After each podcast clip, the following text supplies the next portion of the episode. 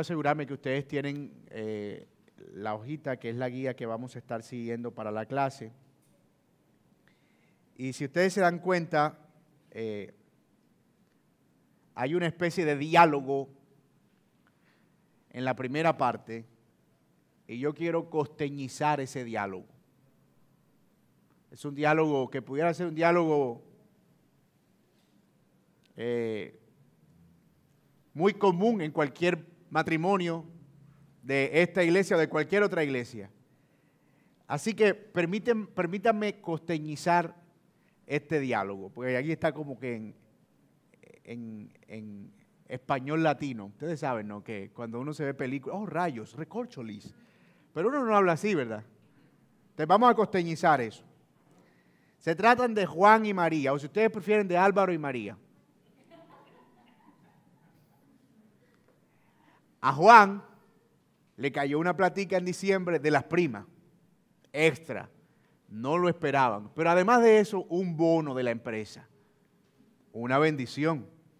Tienen una buena situación económica, pero les cae una bendición que ellos no esperaban. Entonces María le dice a Juan, mira Juan, nosotros necesitamos ver qué vamos a hacer con esa plata. ¿No te parece?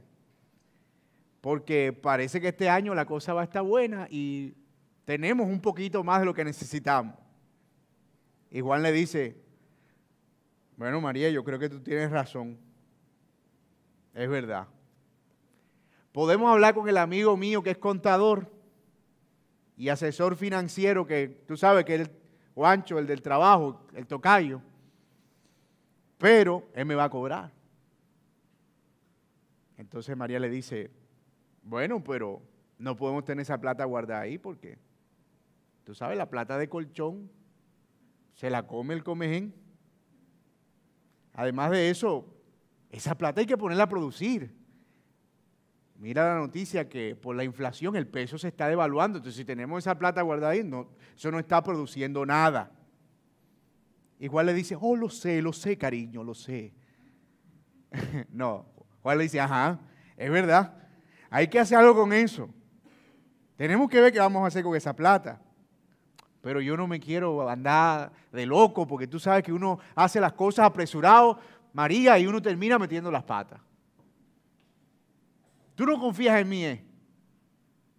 Yo sé lo que yo estoy haciendo. Además, la última vez que hablamos, tú me dijiste que estaba de acuerdo en que yo me encargara de los gastos. Ese fue el arreglo. ¿O no? Ah, bueno. Entonces, si fue así que arreglamos, confía en mí que yo sé lo que estoy haciendo. María le dice, oh cariño. no, ella le dice, mi hijo. Se lo dice con cariño, mi hijo, yo, yo confío en ti. Pues claro que yo confío en ti. Pero tú tienes que reconocer que tú no es que seas muy bueno así en, en cuanto a meter plata, ya tú sabes que aquella vez en ese negocio le prestaste ese dinero a tu papá y tu papá que te iba a pagar intereses y no te dio nada. La otra vez también la hermana tuya te llamó que yo te pago al 10 y al final ni siquiera te devolvió la plata. Tú sabes que tú no eres muy bueno para esos temas de plata. Entonces Juan le contesta en tono sarcástico, ira, como que tú sí eres muy buena. O sea, tú eres la experta. Tú sí todo, el rey Midas, lo que tú tocas lo multiplica. Tú sí. Ahora el problema soy yo, pero cuando hay que mandarle a tu familia, ahí sí no hay problema, ¿verdad? Ahora me está sacando en cara que yo le haya prestado la plata a mi hermana y a mi papá, pero cuando tú la cogiste y la enviamos, ahí sí no, ahí sí no había problema, porque el problema es la familia, ahí sí, como si la tuya fuera mejor que la mía. Oh, que esto es Cualquier parecido con la realidad es coincidencia para los que están llegando nuevos. Estoy dramatizando una conversación cualquiera de un matrimonio por asuntos financieros. Mira por dónde va la cosa. Ya está la suegra metida ahí. María, ofendida por el último comentario, le dice, oh, basta ya, Juan. No. María le dice, ¿sabes qué? Lo que me acaba de decir me dolió. Y como María es sensible, se pone a llorar. Manos a la cara.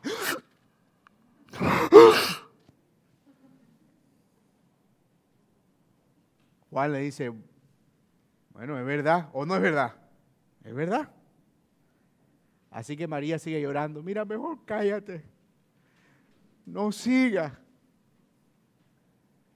Así que Juan coge rabia y dice las palabras mágicas. El mismo problema de siempre. Siempre lo mismo. Uno no te puede decir nada porque tú es llorando y nada es llorando y ¡fum! se fue, cerró la puerta. Cuando estés mejor hablamos. Y dejó la conversación. ¿Qué les parece eso? Bastante sui generis, ¿verdad? Como que no pasa. Hombres y mujeres discutiendo por cualquier asunto. Ahora, si ustedes vieran esta conversación dirían, mira, me parece que Juan y María necesitan al Señor en su corazón. Eso es la falta del Evangelio, de Dios en sus vidas. Si ellos fueran a consejería, ustedes le dirían, mira María, tú tienes que ser más comprensiva y tú tienes que colaborarle más a tu esposa, tratar de manejar mejor el dinero.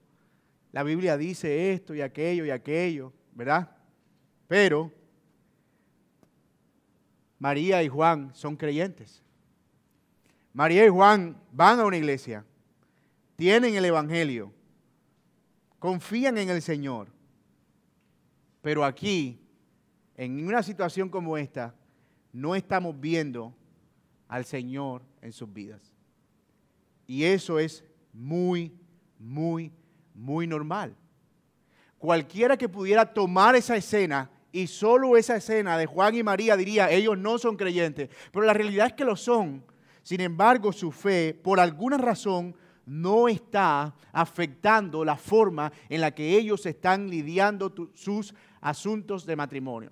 Y yo sé, esta es una charla sobre matrimonio, pero podría aplicarse a cualquier área de nuestra vida, porque muy a menudo nosotros desplazamos a Dios de las áreas importantes de nuestra vida y terminamos haciendo las cosas a nuestra manera, para luego tener que lidiar con las lamentables consecuencias. Lo que vamos a ver en esta clase son dos cosas básicamente. Cuatro razones que dan lugar a un matrimonio sin Dios en primer lugar, perdón, tres razones o cuatro que dan lugar a un, a un matrimonio sin Dios. Y al otro lado de la hoja Vamos a ver luego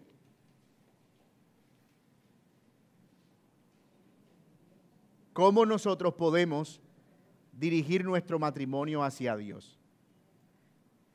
¿Por qué pasa esto? Que teniendo nosotros al Señor terminamos envueltos en la experiencia de nuestro matrimonio, de que a menudo no lo involucramos en esa área en particular, al menos no como deberíamos. La primera razón que pudiéramos mencionar es por inmadurez espiritual. ¿Por qué un matrimonio que se dice cristiano trataría de resolver las cosas sin Dios cuando se supone que son cristianos y deberían resolverlo con Dios, es decir, con la palabra de Dios, ¿por qué Dios no está en el centro de sus vidas, al menos en lo que tiene que ver con el matrimonio? Ellos pueden cantar el domingo por la mañana, ellos pueden citar su versículo favorito, ellos pueden predicarle el Evangelio a otro, pero ¿por qué no hay una conexión entre eso que están confesando el domingo y cómo están llevando su matrimonio? La primera razón podría ser por madurez espiritual. Si quieren pueden leer conmigo primero a los Corintios 3 del 1 al 4 la primera razón que mencionamos por las cuales eh, nosotros no aplicamos el Evangelio a nuestro matrimonio es por inmadurez espiritual, dijimos. Y dice primero los Corintios 3 del 1 al 4, de manera que yo, hermanos, no pude hablaros como a espirituales, sino como a carnales, como a niños en Cristo. Note, ¿a quién le está hablando Pablo allí? ¿A creyentes o a no creyentes? ¿Cómo sabemos que es a creyentes? Porque dice hermanos, se puede llamar hermano a quien no es creyente. Pero él dice, yo no puedo hablar como espirituales sino a carnales, os di a beber leche y no vianda porque aún no erais capaces ni sois capaces todavía, porque aún sois carnales. Pues habiendo entre vosotros celos, contiendas y disensiones, ¿no sois carnales y andáis como hombres? Porque diciendo el uno, yo ciertamente soy de Pablo y el otro yo soy de Apolo, ¿No soy carnales? Y esta es la eterna discusión, ¿verdad?, que hay acerca de si existe o no un creyente carnal. La realidad es que en términos teológicos existen los espirituales y los carnales. Y los espirituales son aquellos que eh, tienen al Señor y los carnales son aquellos que no pueden discernir las cosas del Señor. Sin embargo, hay una categoría intermedia que son aquellos creyentes que conocen al Señor, pero que se comportan como si fueran carnales. Y eso es por inmadurez espiritual. Una cosa es la carnalidad en términos de incredulidad y otra cosa es las actitudes carnales que son un reflejo de la inmadurez espiritual. Uno esperaría que en la medida en que el tiempo va pasando y la persona va creciendo en santidad, esa inmadurez vaya desapareciendo y en la medida en que crecemos vayamos siendo cada vez más espirituales, es decir, con menos actitudes carnales. Entonces, para resumir el lío, tenemos que hay creyentes y hay no creyentes. A los creyentes los llamamos espirituales, a los no creyentes decimos que son carnales porque no pueden entender las cosas del Espíritu. Pero hay creyentes que por su inmadurez todavía se comportan como si fueran carnales. Entonces es más apropiado referirnos a ellos como cristianos inmaduros. Y eso pasa porque nadie es maduro de la noche a la mañana. Cuando nosotros nos convertimos al Señor empezamos a batallar con muchos aspectos de nuestra vida y en la medida en que vamos creciendo, y vamos madurando, esas cosas se van perfeccionando, van desapareciendo, nos vamos haciendo cada vez más espirituales y más conforme a Cristo, al menos en la teoría, ¿cierto? Pero lo que sucede en los matrimonios es que a pesar de ser matrimonios creyentes, a veces se refleja inmadurez en la manera en que se asumen actitudes que son propias de aquellos que no conocen al Señor. Y esto, hermanos, es bien importante. En nuestro matrimonio, cuando estamos más preocupados por las cosas del mundo que por los asuntos espirituales, manifestamos nuestra inmadurez en la fe. Ese era el problema de los de Corinto. Acabamos de estudiar un libro completo de Primera a los Corintios. ¿Y cuál era el problema de los conflictos y las divisiones incluso de los problemas matrimoniales que había en Corintio, que querían dividirse, ¿dónde radicaban? En que no tenían una madurez espiritual correcta y por eso el Evangelio no aterrizaba en la pista de su matrimonio, por así decirlo. Así que mis hermanos, hay una realidad. Y esa realidad es que muchas veces nosotros no trasladamos nuestro crecimiento espiritual a nuestra relación de matrimonio. A veces solo maduramos en las áreas en las que nos da la gana ser visible que somos maduros, pero otras sencillamente las dejamos allí reservadas para seguir lidiándolas con nuestras propias fuerzas. ¿Dónde vemos una evidencia de inmadurez en esta relación de Jim o en esta conversación, perdón, de Juan con María? ¿Dónde está la evidencia de la inmadurez? Nosotros no vimos a Dios por ningún lado en esa conversación. En ningún momento se habló acerca de qué dice Dios sobre el manejo del dinero. En ningún momento nosotros vimos a Juan reconociendo su pecado. Y en ningún momento vimos a María tratando de ser eh, sabia y reconociendo su pecado antes que ver el pecado del otro. Es decir, si tú tomas una conversación como esta, que pudiera ser una conversación cualquiera de un matrimonio cristiano, uno diría, no hay ninguna diferencia entre esta conversación y la conversación que tendría una persona que no conoce a Dios. Como tú lo ves, el hombre se está yendo, le está tirando la puerta en la cara a su esposa porque, porque no pudieron ponerse de acuerdo en un asunto que tiene que ver con el dinero. Cuando si hay una de las cosas que Dios más ha hablado en la Biblia es sobre el dinero. En el Nuevo Testamento al menos. Se habla más del dinero que del nuevo nacimiento, por ejemplo. Se habla más del dinero que de la adoración en la iglesia. Es más, la palabra dinero aparece más veces que santificación o santidad. Porque es un tema predominante.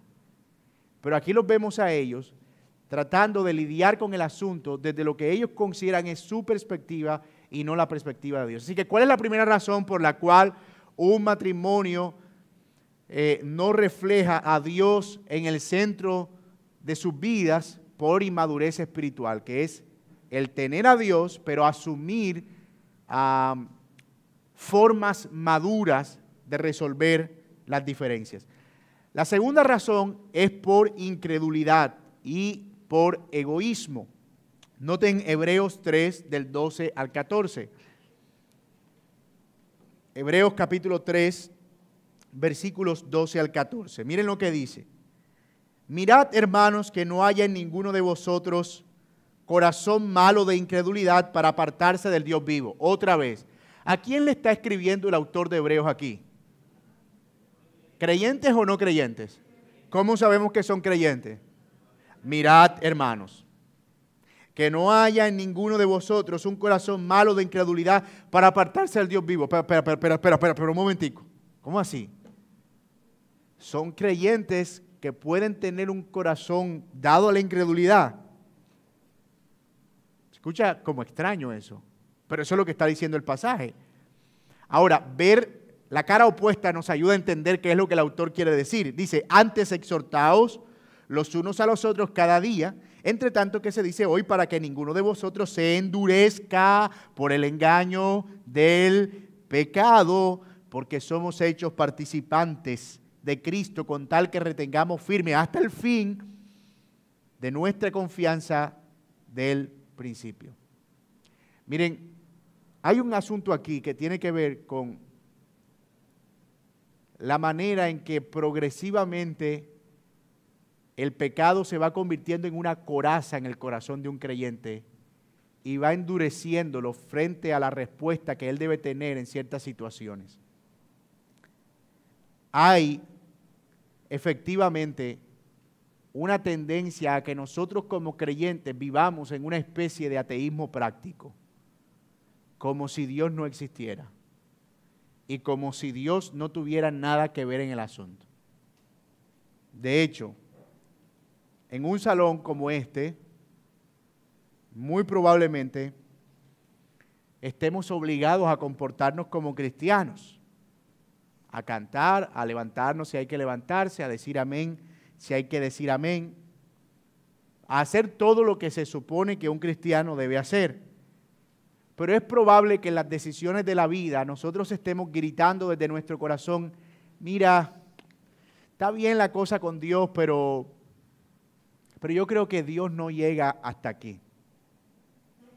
Es decir, yo no quiero que Dios entre en este asunto porque esto quiero resolverlo yo. Pero ¿cómo nosotros podemos vivir de esa manera? Es porque hay una desconexión o un poco o nulo entendimiento de que si nosotros hemos recibido al Señor como nuestro Salvador, al mismo tiempo estamos reconociendo que Él es nuestro Señor, es decir, que Él gobierna todas las áreas de nuestra vida. Y yo debo estar dispuesto a reconocer que Dios debe encargarse y dirigir cada aspecto de mi vida. Pero nosotros nos aferramos como el náufrago a la balsa. Señor, yo te entrego mi vida de aquí para abajo pero esto que tengo yo aquí, esto déjame seguir manejándolo a mi manera. O déjame seguir manejándolo como yo aprendí a manejarlo. O déjame seguir manejándolo como mi mamá me enseñó o como mi papá me enseñó. Entonces tenemos que en nuestro corazón hay una coraza y eso no es otra cosa que incredulidad. Nosotros no creemos que Dios y la palabra sean suficientes para guiarnos en asuntos especialmente que tienen que ver con el matrimonio. Yo te diría, no, no, no, pastor, eso no es así, porque la verdad es que yo, no, no, no, no, no, no diga eso, pastor, en verdad yo, yo sé lo que la Biblia dice, sí, pero, pero cuando tú ves eso en la práctica, tú, para ti es fácil ponerlo en práctica, o tú simplemente dices, no, no, no, no, no me metas a Dios aquí. Conversaciones de dos creyentes esposos enojados que viven en África meridional, o sea, no, no por acá en lenguaje africano, pero traducido al español. Mira, la esposa al esposo, porque ella es comprensiva. Tenemos que hablar, tenemos que sentarnos. La Biblia dice, sigan la paz y la santidad, sin la cual nadie verá al Señor. Y el hombre, arreglándose para el domingo en la mañana, en el espejo, no, no me metas a Dios en este asunto. Esto tenemos que arreglarlo tú y yo. Que ese es el problema siempre. Una cosa es la iglesia, otra cosa es el pastor. Yo no voy a invitar al pastor aquí para que nos resuelva el problema porque está creyendo que es que el pastor tiene que venir. Y ella dice, no, no, no, yo estoy diciendo es que por lo menos apliquemos la palabra. No, no, no, no. Es que no todo es la Biblia. Tú ves eso. Son dos creyentes. Pero en ese momento, la incredulidad es funcional. Es lo que llamamos, como dije, ateísmo práctico. Los matrimonios cristianos pueden fuertemente estar llenos de ateísmo momentáneo. Una discontinuidad en la fe. Un pico, ¿verdad? Como que tú, tú, tú vienes pip, pip, pip, de domingo a domingo. La fe latente, pip, pero de repente viene un conflicto en el matrimonio como que hay un pip. Dios ausente completamente. Y por allá de repente el domingo por la mañana como que otra vez, y empieza otra vez los afectos religiosos a ser evidentes en el matrimonio. Pero, pero hay una desconexión ahí. Ese ateísmo momentáneo, yo sé que suena duro, hermano, porque yo no soy, es que yo no soy ateo. Yo creo en Dios, yo creo en la palabra, yo creo que el Señor ha creado el matrimonio para bien. Sí, sí, hermano, pero, pero espérate, Estamos hablando de lo que sucede en la práctica, en la vida real, en lo que es evidente. Podríamos llamar a esto una incredulidad pasiva. Incredulidad pasiva. Tal vez observamos a nuestros padres vivir matrimonios infieles. O vimos a nuestras madres como ellas eran las que mandaban en la casa o vimos a nuestros padres como ellos eran los que dominaban y, de alguna manera esas malas costumbres, como dice Primera de Pedro, están aquí atrás. Y como que dice, mira, Dios llega hasta aquí, pero aquí manda mi bagaje y mi experiencia y cómo yo creo instintivamente que las cosas deben resolverse. Y eso nos lleva a crisis profundas porque mi hermano, si Dios no está allí, cualquier cosa puede pasar, cualquier palabra puede salir, cualquier golpe mal dado puede resultar. Y luego viene la reflexión, ¿verdad? Yo no sé qué me pasó, tú sí sabes qué te pasó. Por supuesto que lo sabes. Y el problema es que no estás dispuesto a reconocerlo y por eso la conversación empieza diciendo, ¿sabes qué, mi amor? No sé, no sé realmente. ¿En serio? No, no sabes. No sabes que eres un pecador, no sabes que tienes, estás batallando con la naturaleza pecaminosa todavía, no sabes que, tu corazón está vendido al pecado y que si tú no estás meditando en Dios continuamente, tú vas a tener momentos como esos. hermanos, y esto es un paréntesis, ojalá varones y hermanas que estén aquí, cuando vayamos a pedir perdón, por alguna ofensa que hayamos cometido, por favor, no cometamos la torpeza de comenzar diciendo, ah, yo, no sé qué me, yo no sé qué me pasó. o sea, perdiste la lucidez, el cerebro dejó de funcionar, estabas borracho, que te, te, desconectaste porque tomaste excesivo ribotril. Ribotril es un medicamento psiquiátrico que se usa para las personas que se drogan y se dice que tienen como vacíos o sea, ellos abren los ojos, espabilan y de repente están en Barranquilla, y espabilan y están en Bogotá, y espabilan y están en un basurero. Y dicen, no sé qué me pasó. Así se escucha a un creyente que dice, yo, yo no sé qué me pasó cuando te grité de esa manera. Sí, ¿qué pasó? Dios no estaba ahí. Eras un ateo, un no creyente que estaba en función en ese momento. ¿Lo ven? Pero con mayor frecuencia nosotros como cristianos, y este es el punto, hermano, nosotros sabemos lo que hay que hacer. Nosotros sabemos lo que la Biblia dice. Podemos citarlo con versículo exacto y en dos versiones y tres. Pero el problema es que decidimos voluntariamente escoger ser incrédulos en ese momento. Yo sé lo que Dios dice, pero escojo no hacerlo. Así es como se ve un esposo en sus lapsus de incredulidad, de ateísmo momentáneo, de incredulidad pasiva, como usted lo quiera llamar. Así es como se ve. Yo sé que tengo que entregar mi vida por mi esposa. Yo sé que yo debo amarla como Cristo amó a la iglesia y entregar mi vida por ella. Pero escojo no hacerlo. En lugar de servirle, prefiero satisfacer mi propia comodidad y deseo. Yo sé lo que tengo que hacer, pero yo quiero escoger satisfacer mi deseo en lugar de cumplir con el mandato y el llamado del Señor. cómo se ve un esposo en incredulidad momentánea. Yo sé que tengo que comprometerme con mi esposa emocionalmente, pero es más fácil evitar los asuntos difíciles y permanecer ahí como superficial, no lidiar con esos temas, aunque yo sé que tengo que comprometerme con eso. Yo sé lo que quiero de nuestro matrimonio y de nuestra vida, por tanto, controlo a mi esposa, yo le digo qué hacer, cómo hacerlo, no quiero que Dios esté a cargo, yo quiero estar a cargo. Yo sé que tengo que poner el celular en silencio, pero escojo no hacerlo. Ah, mentira. Yo sé que tengo que confesar mi pecado a mi esposa. Yo sé que tengo que hacerlo. Yo sé que tengo que ser humilde. Pero mi orgullo me impide hacerlo. Y hemos estado ahí muchas veces. En el ash. Di lo que quiera. En el cállate en el como tú digas, en el ese es tu problema. ¿Cierto? Y claro, a veces ahí empezar a ser espirituales allí no resulta. Porque tú te imaginas a la esposa que en un acto de sabiduría quiera quitarle la incredulidad al esposo en ese momento. Para eso es que vas a la iglesia en ese momento. Quien te ve el domingo adorando, pero aquí, Mira, hermana, ese, no es el momento para reflexionar sobre profundidades espirituales. Eso va a agravar más el problema. Porque el tipo va a decir, yo sé que es así, pero me da la gana de no sé hacerlo así que es.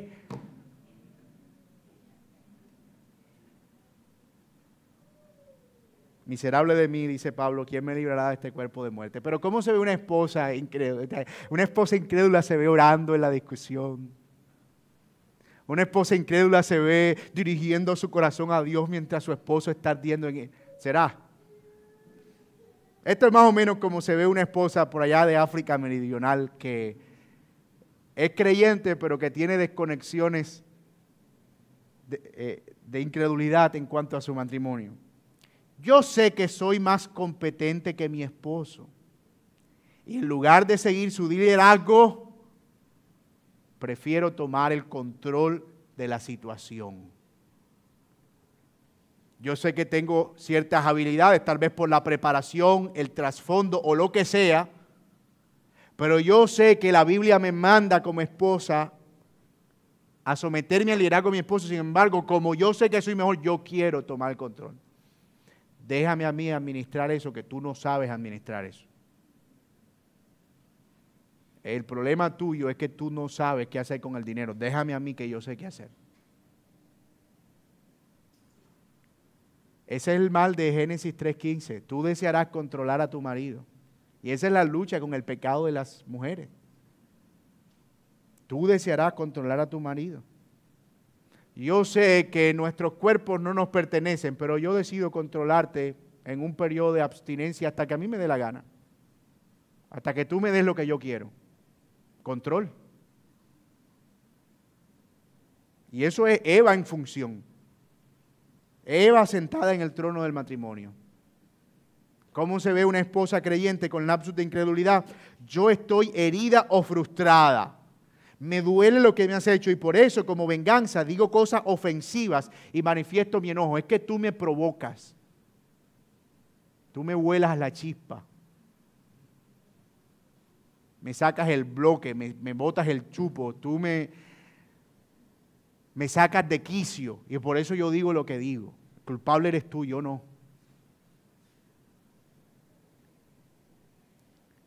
Así se ve una esposa creyente con lapsos de incredulidad.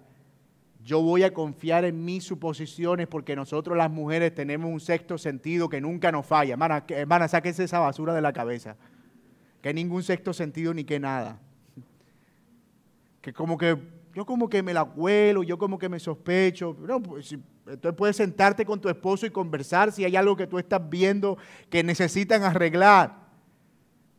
Pero no estamos aquí para obrar bajo espíritus de adivinación, como que, como que a mí no me falla y a veces como que no creemos, o algunas mujeres se creen como que tienen un superpoder de verdad. Yo he visto hermanas creyentes convencidas de que tienen un superpoder. Se acuerdan de todas las veces que han acertado, pero olvidan todas en las que no han acertado. Y yo te voy a decir, si tú crees que tú tienes un, superpoder, el día que fallaste en uno, no tienes ningún superpoder. Son suposiciones. Pero entonces yo voy a confiar en mis suposiciones acerca de Él más que confiar en su carácter probado y en su trayectoria. Y hermanos, esto aplica también para algunos aspectos que tienen que ver con, con esa cosa que a veces cae, como que las mujeres están en, en algunas ocasiones pensando siempre, o bueno, casi siempre, estoy siendo tan cuidadoso como pueda para decir lo que voy a decir, en el peor escenario en una actitud mala de su esposo, de un pecado evidente de su esposo, en una conversación, una palabra, la mente se va al hecho de, es que tú no me amas. Nunca me has amado. Ese ha sido el problema de siempre. O sea, ellas pueden tener la capacidad de olvidar todas las bondades y en ese momento concentrarse en el punto negro en la tela blanca. Como que eso es todo lo que yo estoy viendo de ti en este momento. Ese es tu problema de toda la vida. Y es esa capacidad de hacer ver los pecados de otros mucho más grandes que sus virtudes. Y hermanos, eso no es un problema de las mujeres, es un problema de todos nosotros. Que en el momento de rabia como que nos enfocamos en aquellas cosas que son negativas. Y finalmente, ¿Cómo se ve una esposa desconectada de la realidad de su fe en el matrimonio? Yo voy a fastidiarlo hasta obtener lo que quiero. ¿Se acuerdan de Dalila? Yo voy a fastidiarlo hasta que obtenga lo que quiero. Hacer las cosas que Dios te pide requiere fe y confianza en Dios. Te das cuenta que el problema no es que no creas las cosas, no es que no sepas lo que tienes que hacer es que voluntariamente escoges no hacerlo. Y uno sabe eso porque cuando van a consejería o cuando vienen a consejería y uno está hablando, hermano, tú nunca ves a una persona decir tanto sí como en una consejería matrimonial. Sí, sí. Yo sé que es así.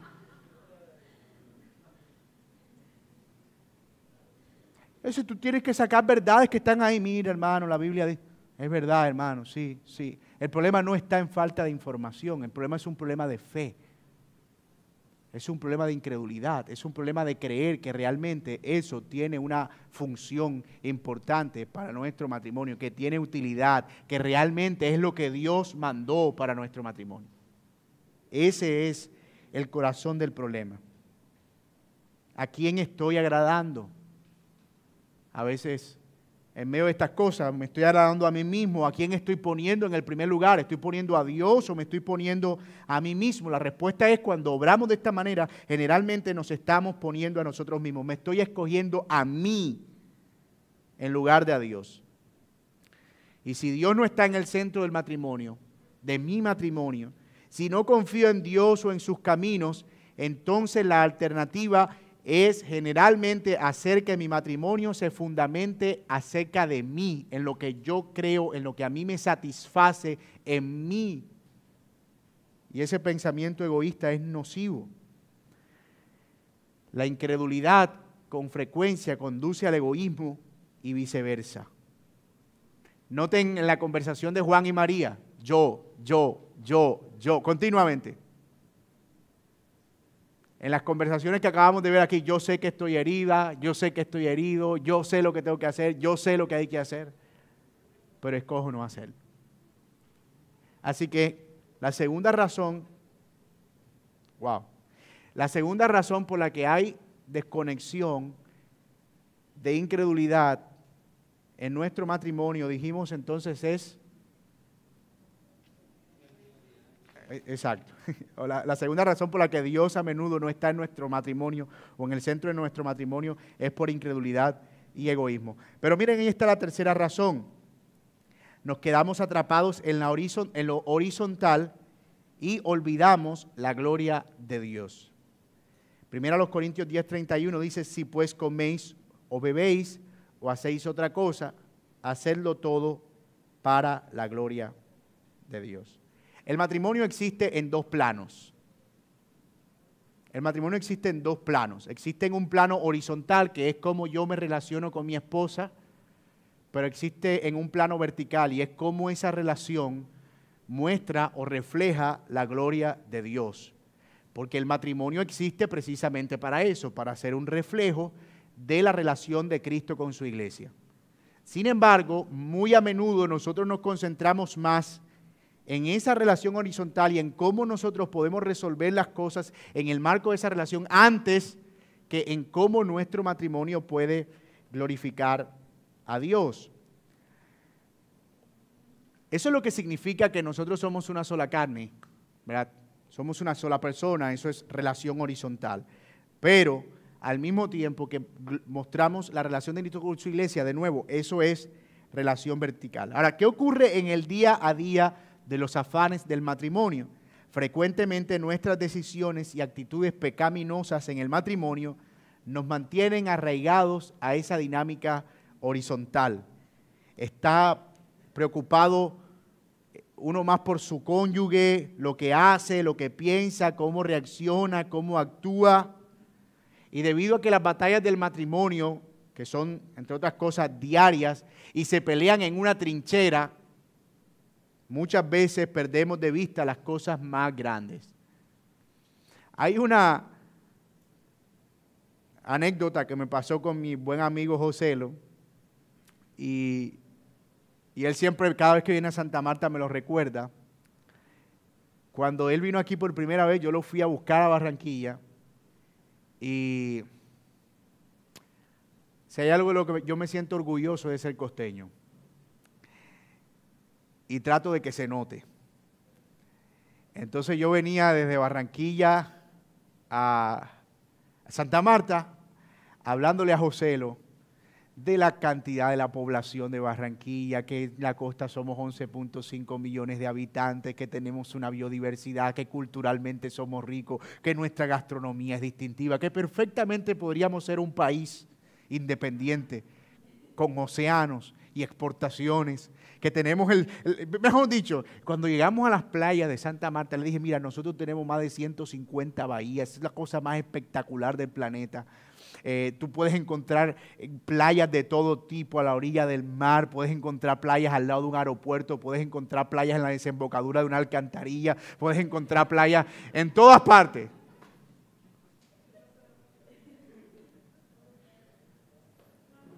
Y José lo como que, ah, bien. Cuando yo terminé mi larga retaíla, me dice él, oye, brother, acuérdate que yo soy de Puerto Rico. y me dice, hay un dato que tú no me diste. Me dice, ustedes tienen un espectáculo natural único. Ustedes tienen la elevación de tierra más alta del mundo de base a pico, la Sierra Nevada de Santa Marta. El monte Everest se eleva en una cadena montañosa en los Alpes suizos pero ustedes se elevan desde el, propio nivel del mar hasta 5.782 metros. Es un espectáculo. Y me dijo él, aquí hay una reflexión profunda. Me dice, tú estabas tratando de asombrarme con cosas que están en el plano horizontal y habías perdido de vista lo que a veces empezó a bromearme, lo glorioso. Y a veces nos pasa eso con Cristo con el Evangelio, que nos ocupamos tanto del ordinario, del día a día, de lo que estamos viendo, creemos que es asombroso, creemos que es importante, pero perdemos de vista lo más glorioso, lo más importante. Él me recuerda eso cada vez que viene a Santa Marta.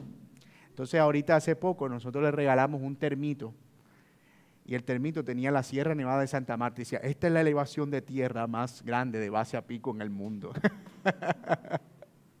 Pero hermano, nos pasa en el matrimonio empezamos a tratar de ocuparnos de las cosas que un matrimonio ordinario se ocupa y puede que lo hagamos bien, pero perdemos de vista lo más importante. El objetivo final de nuestro matrimonio es glorificar a Dios más que solo una relación humana. No estamos hablando de que yo debo, mira, si tú quieres tener un matrimonio exitoso, escucha. Si quieres tener un matrimonio exitoso, saquen tiempo para conversar. Si tú quieres tener un matrimonio exitoso, sácala eh, al cine, llévale flores, eh, báñate junto con ella, llévale la comida a la cama, trátala con mucha dulzura, porque ella merece que la trates así. Acuérdate del tiempo que eran novios. Qué original, ¿verdad? Que la invitabas a comer, la sacabas a bailar, era tu única mujer. Y ahora no puedes cambiar esa forma de ser. Mano, ustedes nunca han escuchado una, nunca han escuchado una proclamación, una declamación tan auténtica. Eso es lo que escuchamos, ¿verdad? Entonces tú ves al esposo llevando flores, eh, sacando al cine, eh, tres semanas bien, pero hay un día en que revienta. ¡Pum! Y entonces el esposo, entonces yo me gasté ese poco de plata. Ah, es que era por eso que lo hacía. Y no sé qué. Y entonces ahora el esposo, cargado por eso, dice, este ramo me costó 60, pero para resolver este chicharrón que tengo, tengo que llevar uno de 120. Nos fuimos a ver una película al cine, ahora tenemos que irnos a ver cuatro. Nos porque entendemos que debemos empezar a resolver eso en las cosas humanas, hermano. Y no me malentiendan, esas cosas son buenas y se cultivan y hacen que es como el gas de la Coca-Cola, hace que sea, que tenga gracia, si no es un jarabe. Hace que la relación tenga gracia. Pero ese no es el propósito del matrimonio. Si no, no el matrimonio no existe para eso. No existe para yo sentirme feliz, no existe para subir el selfie a Facebook, no existe para mostrarle a los otros que mira qué romántico que somos, no existe para ser dos viejitos que le sacan la, sombrilla. no, no, no, eso se ve bonito, pero el matrimonio existe para reflejar la gloria de Dios. Y eso no lo podemos perder de vista nunca. Nunca podemos perderlo de vista. Todo lo que nosotros hacemos, lo hacemos para la gloria de Dios. Piensen en su propio matrimonio por un momento. ¿Cuánto tiempo pasas en las dimensiones horizontales sin ninguna referencia a Dios? Sin pensar en Dios. Tal vez te sientes atrapado en las trincheras y has perdido de vista el propósito mayor de tu matrimonio. ¿Por qué existe?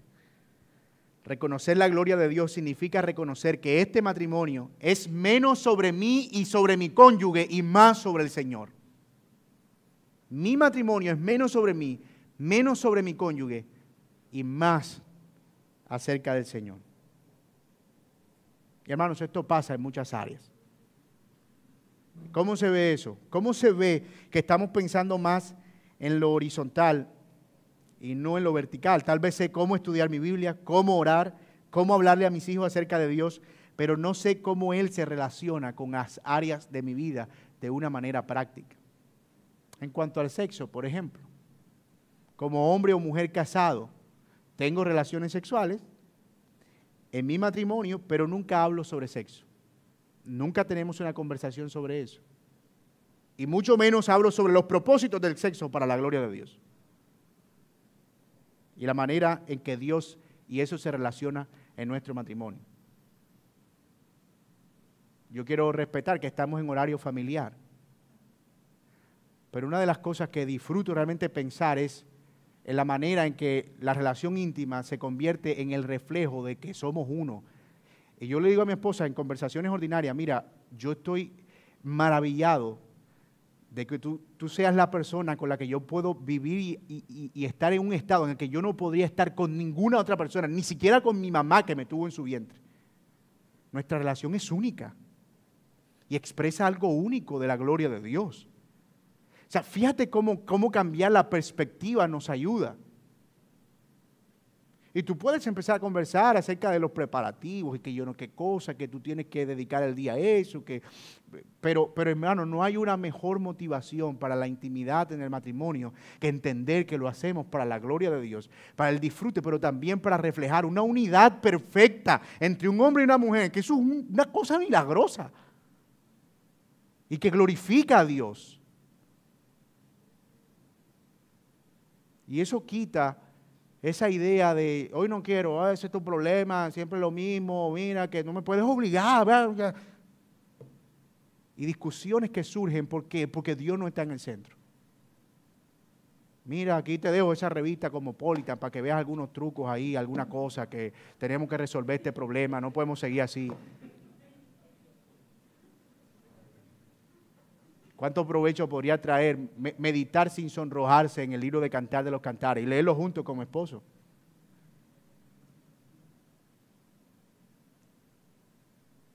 Pero mi hermana, si tú empiezas a leer el libro de Cantar de los Cantares con tu esposo, esa es la iglesia, esa es la iglesia, eso es Cristo y su iglesia. Es porque tú no estás viendo esa área desde la perspectiva de la gloria de Dios. Esa es esa risa nerviosita que, que, bueno, hoy el devocional es encantar de los cantares.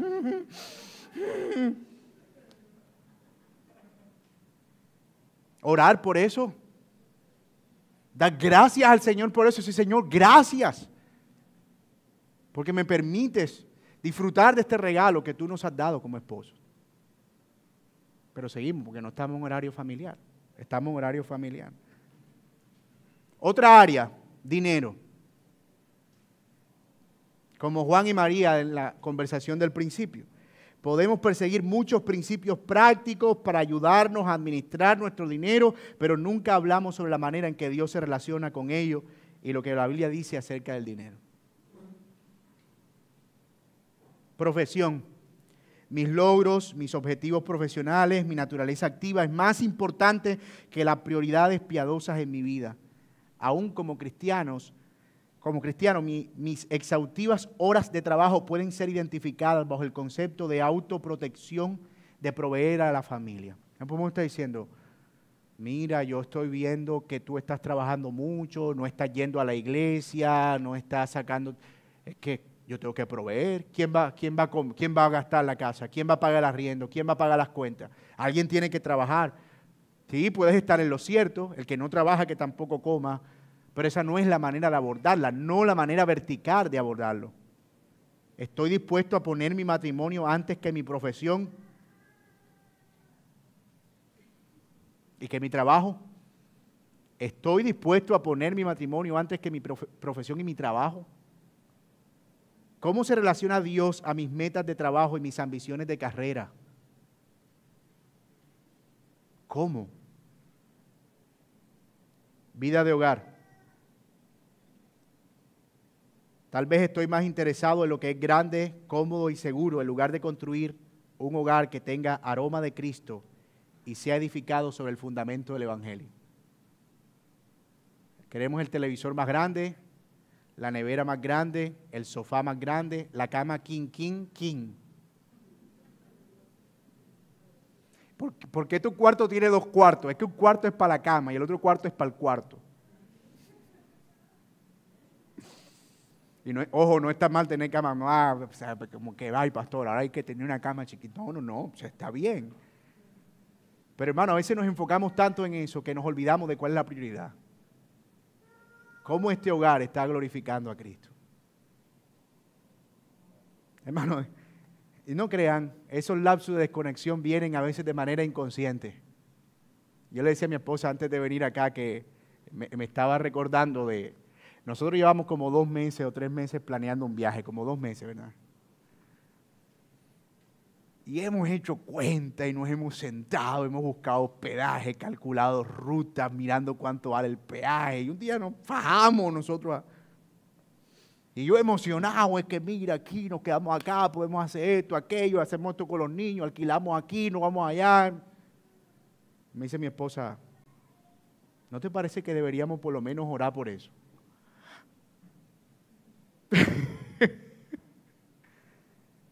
Sí, mi hermano, porque nos ocupamos de lo horizontal. Y fue como que, wow. Yo tenía dos caminos. El camino de Juan, ya, la más espiritual, pues, ya. La más espiritual. Obvio que yo estoy orando en mi mente, estoy orando por eso. Yo estoy planeando, pero mi mente está... ah, necesitábamos al Señor en esos planes. Necesitamos orar que examine nuestros motivos. Necesitamos orar que si hay algo que no está bien, que nos ayude a ver la fecha, a ser sabios, a escoger los días, a ver cómo lo vamos a hacer, cuánto vamos a gastar, cuánto vamos a invertir, cuánto, cuándo vamos a invertir, eh, qué, qué vamos a hacer, qué provecho va a tener para nosotros, cómo nos va a permitir glorificar eso al Señor. ¿Por qué queremos hacer esto? Hermano, ¿verdad? El afán de la vida nos puede llevar continuamente a empezar a tomar decisiones que nos alejen del Señor. Regálenme dos minuticos que fueron los que duró el audio malo.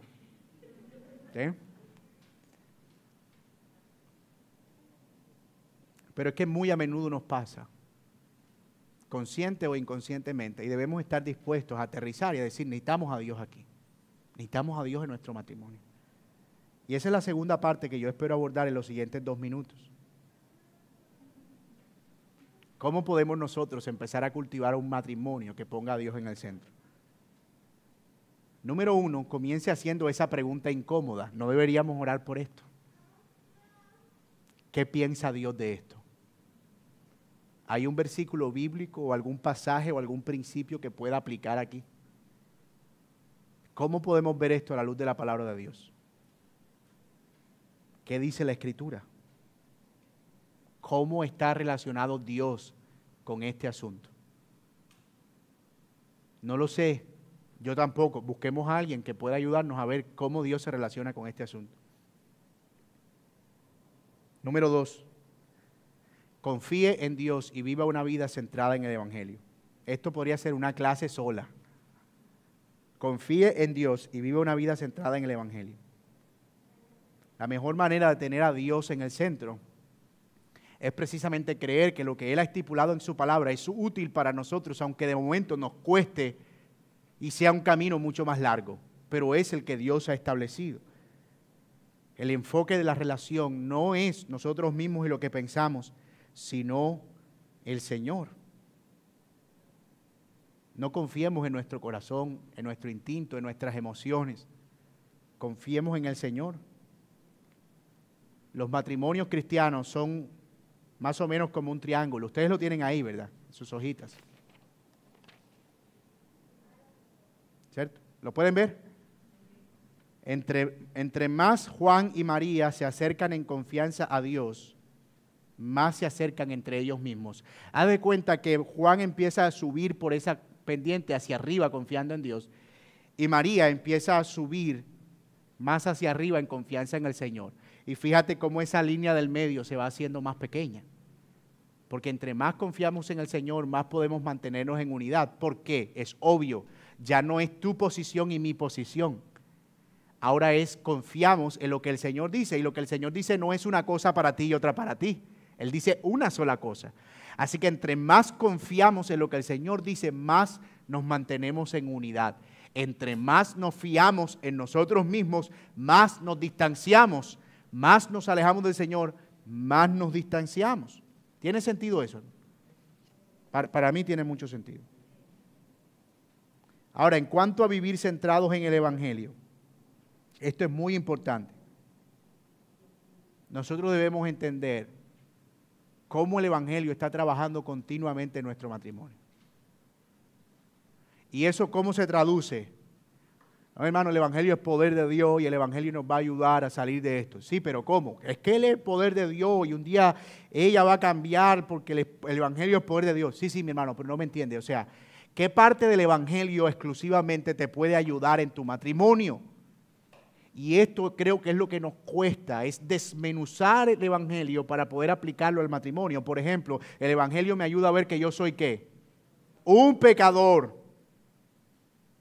Y me ayuda a ver que aunque mi esposa está pecando, yo debo ver primero mi propio pecado, como dice el Señor. Mira, no mires la paja que está en el ojo de tu hermano si antes tú no has visto la tremenda viga que tienes en tu propio ojo. El Evangelio me pone en el lugar correcto. Me baja los humos y me pone en el lugar correcto. El Evangelio también hace que yo sea compasivo, que extienda gracia como el Señor la ha extendido hacia mí. El Evangelio me conduce al perdón. El Evangelio me recuerda cómo yo debo amar sacrificialmente a mi esposa. El Evangelio me recuerda cómo las esposas pueden someterse gozosamente al cuidado amoroso y afectuoso de sus esposos. El Evangelio está trabajando continuamente. Pero otra cosa que nos pide o que nos demanda el Evangelio es la fe en Cristo Jesús. Y es que como matrimonio nosotros vamos a tener dificultades, vamos a pelear, vamos a discutir, vamos a tener diferencias, pero siempre debemos tener un lugar al cual vamos a ir. ¿Qué vamos a hacer? Te vas a dormir tú en el sofá y yo me quedo durmiendo acá. ¿Qué vamos a hacer? O sea, ¿cuántos días lo vas a hacer? ¿Me vas a pedir el divorcio? Tenemos que hacer algo. Y el camino siempre va a ser el mismo, una ruta que nos conduce a la cruz, donde hay perdón para nuestros pecados. Y el Evangelio está disponible allí para eso. Y finalmente, hermanos, algo que nos ayuda a poner el Evangelio en el centro es perseguir los medios comunes que Dios nos ha dado de gracia. Perseguir los medios comunes de gracia. Aquí están. Mi cónyuge y yo visitamos la iglesia con regularidad. Estamos yendo a la iglesia. Nos hemos comprometido con una congregación y confiamos nuestro matrimonio a la supervisión de los ancianos de la iglesia. Hemos construido relaciones a nuestro alrededor que ayuden y protejan nuestro matrimonio. Pasamos tiempo con regularidad en la palabra de Dios juntos como pareja e individualmente en vida devocional. No podemos tener a Dios en el centro si la palabra, la iglesia y la oración no están en el centro de nuestro matrimonio. ¿Están orando juntos? No. ¿Se están congregando? No. ¿Están teniendo estudios juntos? No. Y entonces, ¿por qué preguntas por qué están mal?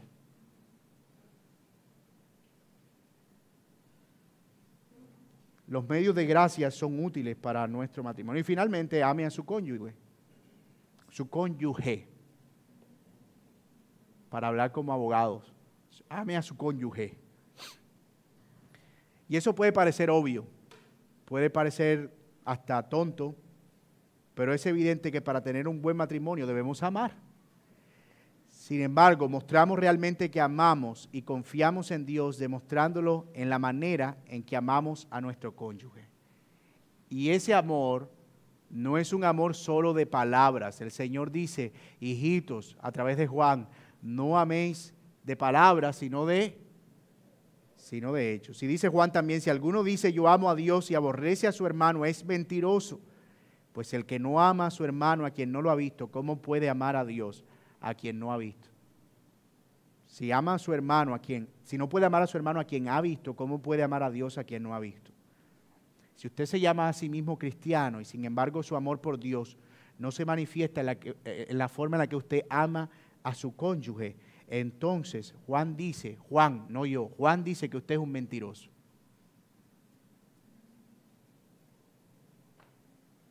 Ponemos en manifiesto nuestra fe por la forma en que vivimos en nuestros matrimonios. Su confianza en Dios y el amor por su Hijo da lugar a una disposición de confianza y amor permanente por nuestro cónyuge. Como hemos dicho otras veces aquí usando el ejemplo y la ilustración del pastor Otto, él decía, tú tienes que amar a tu esposa porque la Biblia dice que tú debes amar a tu esposa como Cristo a la iglesia. No, pastor, pero que usted sabe, usted no sabe lo que yo tengo en la casa, es una fiera, yo cómo voy a amar a esa mujer. Bueno, la Biblia dice que tú debes amarla porque ella es tu prójimo. No, no, no, pastor, pero es que ella no es mi prójimo. Si yo me descuido, ya me mata, ella es mi enemigo. Bueno, la Biblia dice que tú debes amar a tus enemigos, pero de amarla, tú no te vas a librar.